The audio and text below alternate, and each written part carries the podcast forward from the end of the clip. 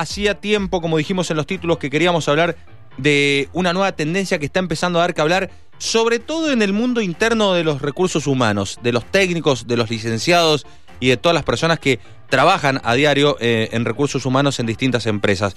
Eh, vamos a hablar con una técnica en recursos humanos que, que además es astróloga.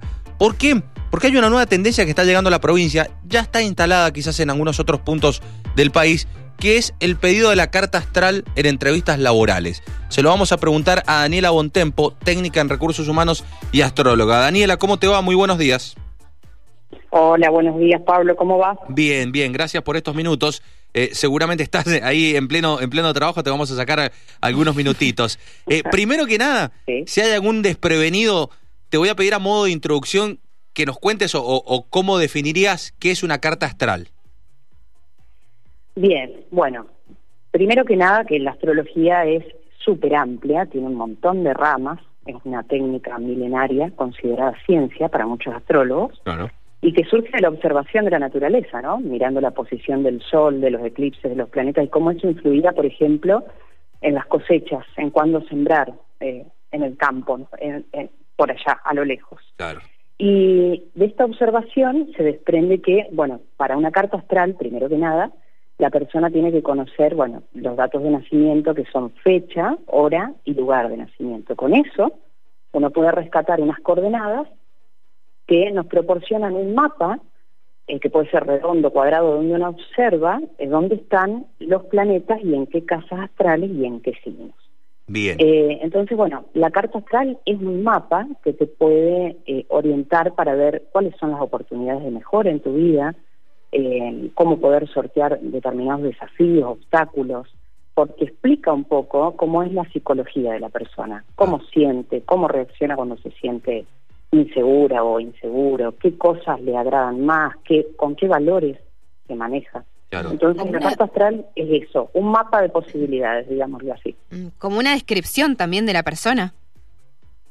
Y un poco también, ¿no? Obviamente que para poder hacer una descripción detallada necesitas ponerle un montón de tiempo para ver y también ir chequeando con la persona, porque bueno, eh, está bueno siempre poder conversar con el otro que te dice, sí, me siento así, pero bueno, cada signo, cada arquetipo muestra cosas puntuales.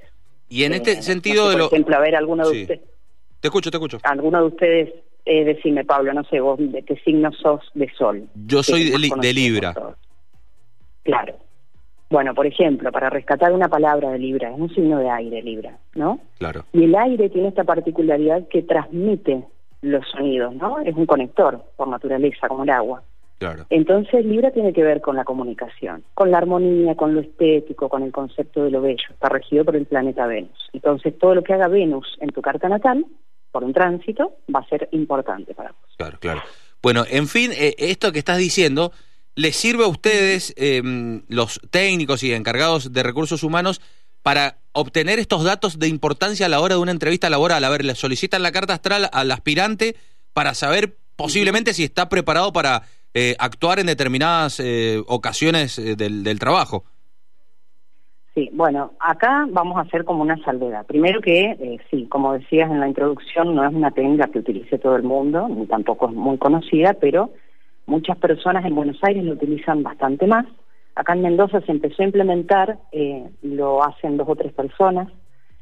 Pero bueno, tengamos en cuenta que para ingresar a una organización, este, vos tenés que cumplir con algunas cosas que ya tienen que ver con la ley de trabajo, ¿no? Entonces, bueno, eh, haces el, el, psicotécnico con un profesional psicólogo, licenciado en psicología, este, un psicofísico para ver, bueno, cómo está la persona.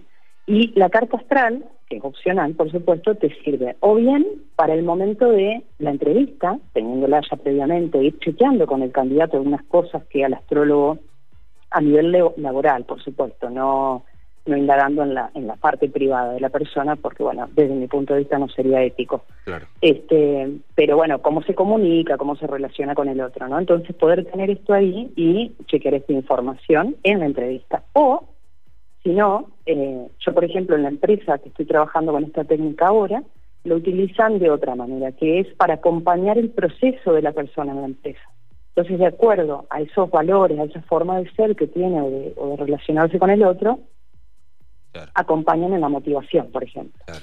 Y esto... Cosas lo, lo esto cuando una persona, por ejemplo, ingresa o está en esa entrevista laboral o en esos primeros pasos, ¿no? Para ver si queda o no, eh, está advertida de esta situación, digamos, ¿cómo es esa relación y la información también que se le brinda a esta persona?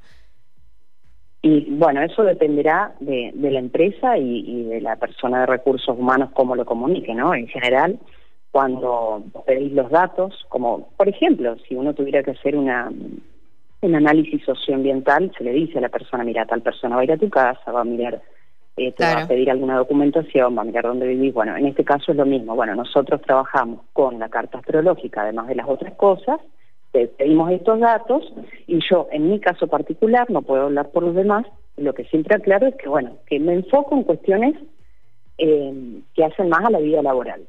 Claro. Eh, cómo se, o sea, lo más general, porque meterse por ahí en lo personal sin el consentimiento, este, no, no es lo que me parece a mí que hay que hacer. Entonces, bueno, la persona ahí de la empresa le avisa esto y a veces incluso algunos candidatos dicen, bueno, a mí me gustaría tener esa devolución de lo que esta persona observó en mí.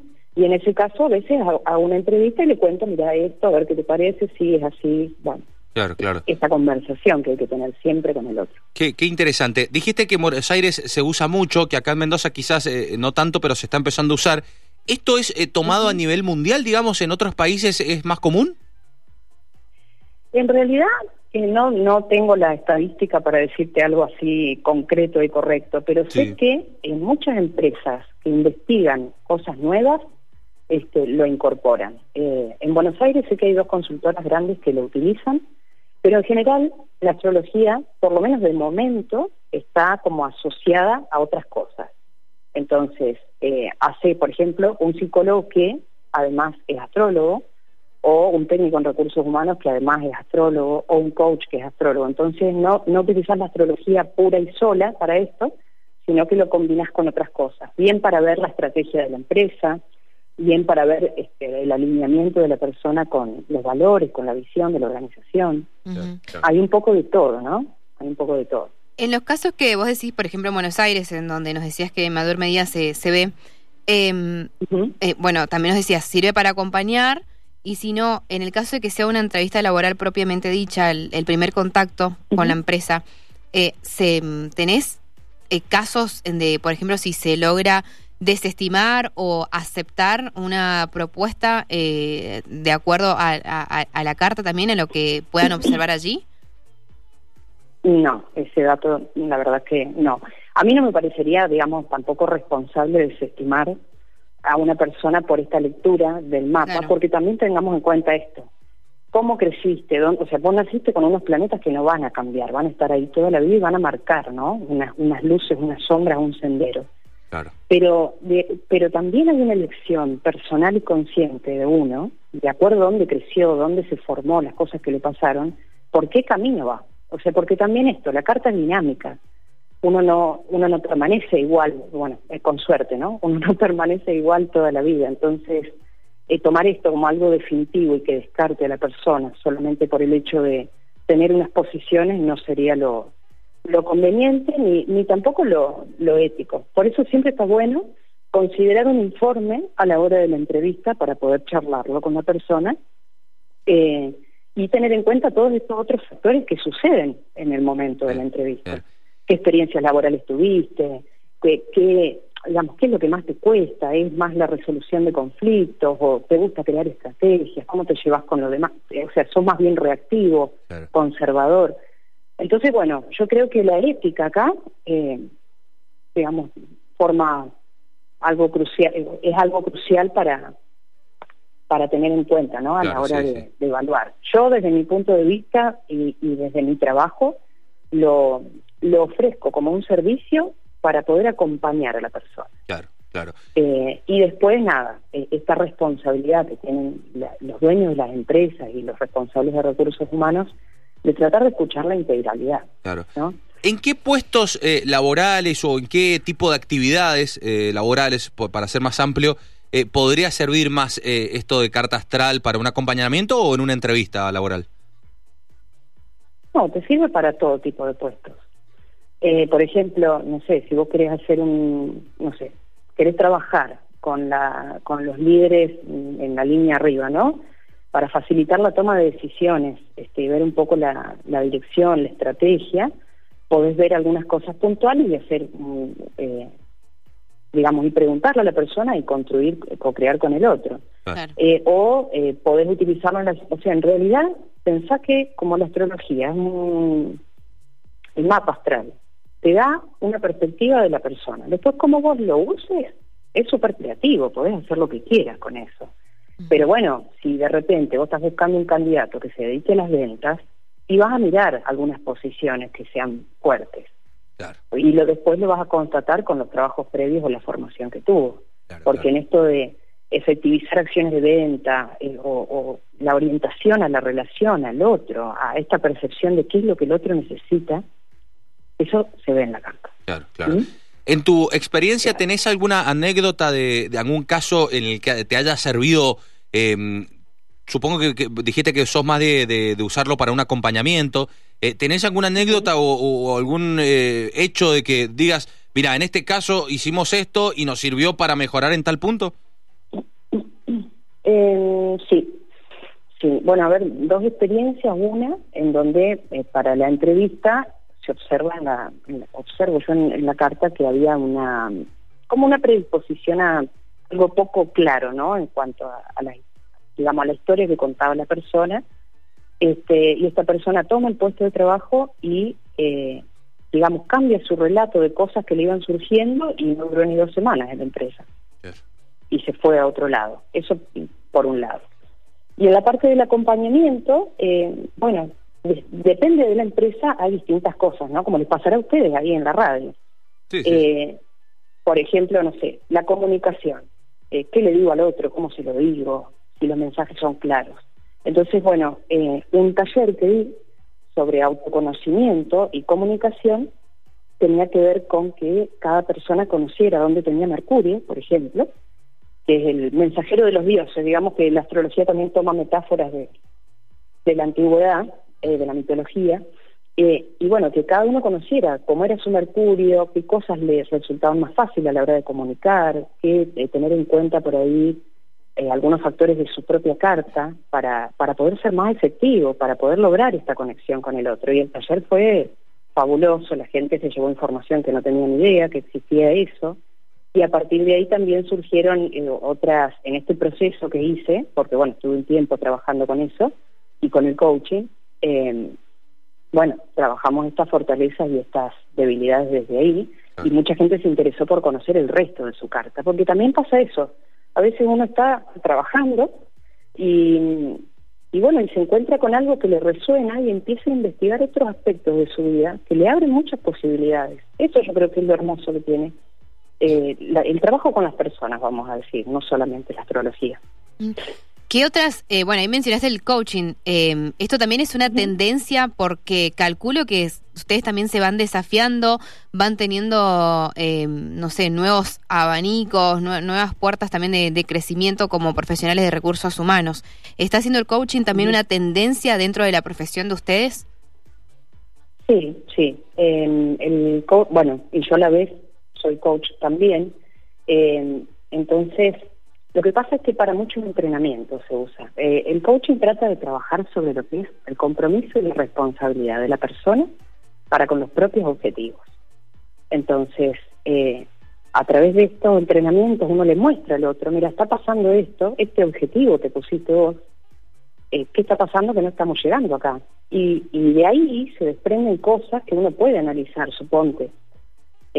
la gestión del tiempo. ¿A quién no le pasa que a veces escucha y dice, che, no, no me alcanza el tiempo, no puedo hacer todo. Entonces ahí empezamos a trabajar distinciones. Bueno, ¿qué es todo? No puedes trabajar con, no poder organizar el tiempo en todo o en esta parte, o con esta persona, o en esta área de tu vida.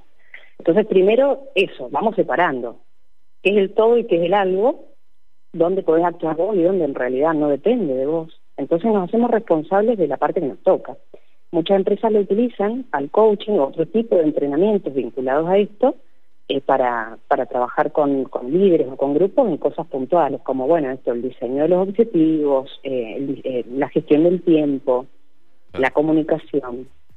y se ven muy buenos resultados. Por supuesto que también depende de la cultura de la empresa, porque muchas empresas te dicen, quiero trabajar esto, pero después ellos mismos sostienen una práctica contraria. Entonces, por eso también los entrenamientos sirven para mostrarle al otro si realmente está dispuesto a hacer el cambio que te propuso hacer y para el que te contrató. Claro. ¿No? Claro, claro. Eh, que a muchos de los que trabajamos en un lugar nos pasa, ¿viste? Decimos, al final me, me decís que que, haga esto, que haga este cambio, pero vos no estás cambiando y si yo lo veo para arriba, que voy, voy a hacer yo distinto mis cosas y no cambio la estructura. Sí. Entonces cuando se, viste pasan estos desajustes, vos decís, bueno, y ahí trabajas mucho más con los dueños.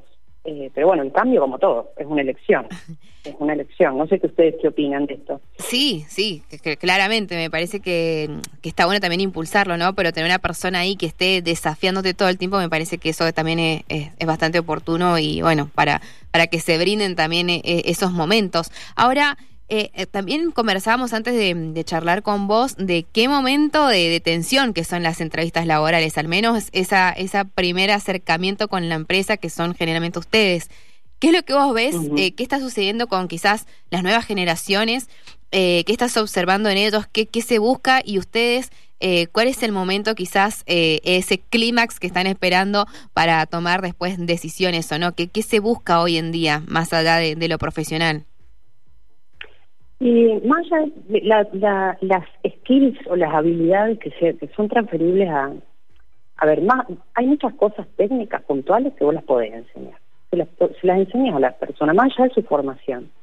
Pero que una persona ya venga sabiéndose comunicar, sabiendo hacer, sabiendo hacer oferta, sabiendo eh, hacer demandas, eh, que, que, tenga algunas cuestiones, eh, unas competencias por ahí más eh, más blandas, yo creo que ese es el foco hoy.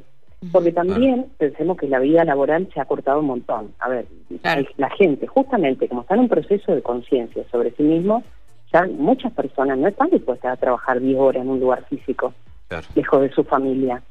Eh, entonces se está negociando mucho esto de, bueno, eh, este trabajo va a ser híbrido o no, ¿qué me ofrece? El candidato también, para muchos puestos, ya está más preparado, más seguro y más armado y dice, bueno, si no este trabajo buscaré otro. Entonces el desafío para el otro lado, el técnico de recursos humanos, es mucho la conversación con los dueños. ¿Qué podemos ofrecerle al otro, a la persona, para que esto sea una relación que creemos juntos? Porque ya no es que la, la empresa elige y el otro viene. Hay que hacer una elección mutua. y eso está cambiando mucho. La persona está mucho más despierta y eso está buenísimo. Eh, y entonces tiene más claro lo que quiere pedir y cuánto vale su tiempo. Claro. Entonces los no negociables entran eh, ahí, ahí nomás, de entrada. Bueno, y también, claro, esto está, eh, bueno, me quedo un tiempo y después me voy. Entonces también la empresa está haciendo una toma de conciencia, yo calculo muchos dueños de esta reconversión de, bueno, no podemos pensar en, una, en un colaborador que ingrese para toda la vida. Tenemos que ser ágiles y estar atentos a que esto está cambiando todo el tiempo, entonces eh, perfeccionar también los perfiles de puesto, porque sabes que eso va a cambiar, todo, la persona se va a ir, va a encontrar algo mejor, se va a ir de viaje un tiempo, y, bueno, es mucho más dinámico. Entonces, eh, creo que todos estamos buscando herramientas nuevas que nos permitan afrontar este cambio, que todos lo vivimos, ¿no? A partir de la pandemia, que ya estaba latente y eso detonó todo lo, todo lo demás que se precipitó. Claro. Eh, dijiste al, principio, Dani, que de esta última pregunta que mm, es importante la forma de expresarse. ¿Cómo ves a los chicos, a los jóvenes? Em, ¿Están eh, en condiciones de afrontar una entrevista laboral? A grandes rasgos, ¿no? En, general, te lo pregunto. Eh, ¿Saben expresarse o, o, notás que quizás llegan y son no están preparados para, para, para explicar y para contar para lo que quieren en eh, trabajar? Sí, mira, yo tengo dos cursos en secundaria, también soy docente. doy la materia de lenguaje audiovisual y expresión corporal. Y ¿qué veo? Los chicos más grandes, eh, que no tienen, o sea, tienen mucha soltura, tienen muy claro muchos de ellos qué quieren, mm. eh, pero bueno, eh, están por ahí, bueno, justo este año estoy trabajando con un quinto año que, está muy perdido a la hora de las elecciones y que todo esto que estábamos hablando previamente de la conciencia de sí mismos, ¿no? Sí. Los hace pensar en realidad a cambio de qué van a ganar su tiempo pero sí yo, esto es un punto de vista que bueno, va para conversar un montón y, no, no tenemos el tiempo, pero eh, veo un poco una pérdida de orientación, ¿no? O, falta de compromiso por ahí. puede, ser, eh, puede ser. Eh, pero bueno, está es un tema mm, sí, más amplio para, para, charlar y claro para charlar en un ratito, pero bueno, porque ya me tengo que ir justamente. No, está perfecto. Nosotros también tenemos la, tanda que nos eh, está empezando a empujar. Eh, te agradecemos, Dani. Mm, te vamos a, a, comprometer al aire justamente para después, para que hablemos de eso que, tocamos al último, porque es un tema muy interesante el de los jóvenes. Así que en una nueva entrevista quizás ampliamos eso cuando quieran, no hay ningún problema. Les mando un beso grande a ustedes y a los que están escuchando y nos vemos pronto. Dale, gracias, muchas gracias por estos minutos.